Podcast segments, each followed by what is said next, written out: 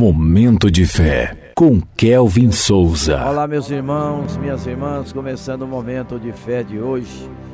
Que a graça do Senhor Jesus Cristo, o amor de Deus e a presença do Espírito Santo estejam com todos vocês. Ter a paciência de Jó. Tiago, capítulo 5, versículo 11, que diz assim: Momento de fé.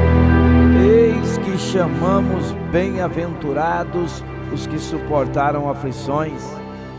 Ouvistes da paciência de Jó e vistes o fim que o Senhor lhe deu, porque o Senhor é cheio de misericórdia e compaixão.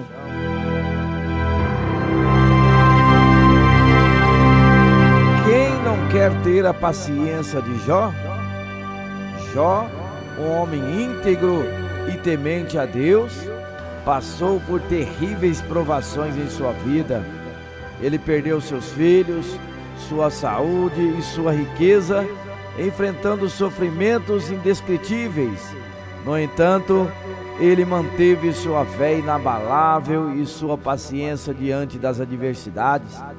A paciência de Jó é um exemplo inspirador de como devemos lidar com as tribulações que surgem em nosso caminho.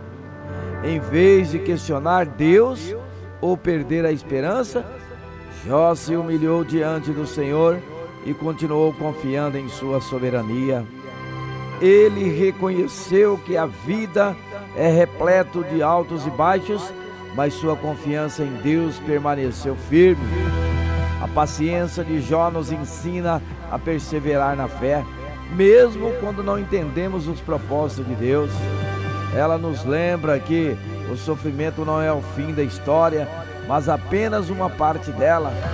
Assim como Jó foi restaurado e abençoado após suas provações, Deus também pode nos restaurar e abençoar abundantemente quando confiamos nele. Em meio às dificuldades da vida, Busquemos ter a paciência de Jó, mantendo nossa fé e confiando nos planos de Deus. Através da paciência, encontramos força, esperança e a promessa de que Deus está trabalhando em nosso favor, mesmo nos momentos mais complicados. Que sigamos o exemplo de Jó e perseverar, sabendo que a recompensa da fé está além de qualquer sofrimento que possamos enfrentar. Vamos falar com Deus agora. Fale com Ele. Momento de fé. Senhor meu Deus e Pai, concede-me paciência para suportar as provações, Senhor.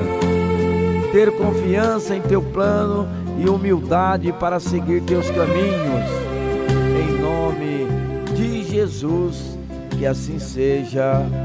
Amém.